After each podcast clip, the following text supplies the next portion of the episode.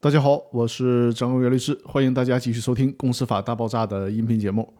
这一期呢，和大家聊的话题是债权人会议在强制清算协商过程当中的作用。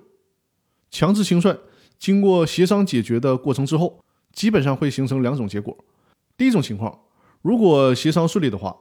能够顺利的通过协商机制解决了债务清偿问题，并且这个协商方案也最终通过清算组的申请。由人民法院裁定终结清算程序，这就是协商成了的结果。那第二种情况，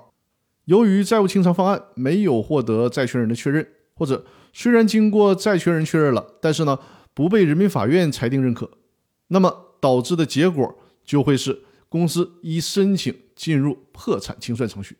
这显然就是协商失败的结果了。在强制清算的过程中，债权人会议扮演着重要的角色。在特别清算程序中，债权人会议是由普通债权人组成的债权人团体议事机关，与清算中的公司属于对立的地位。债权人会议的主要权利体现在以下几个方面：第一，当债权人会议希望享有抵押担保权利的债权人放弃全部或者是一部分优先受偿权的时候，那这个时候呢，就由债权人会议去征求这些有担保的债权人的意见。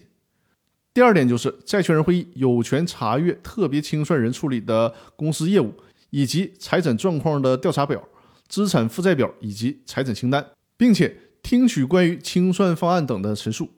第三点，有权作出特别清算协定和变更协定条件的决议。说白了，也就是有讨价还价的权利。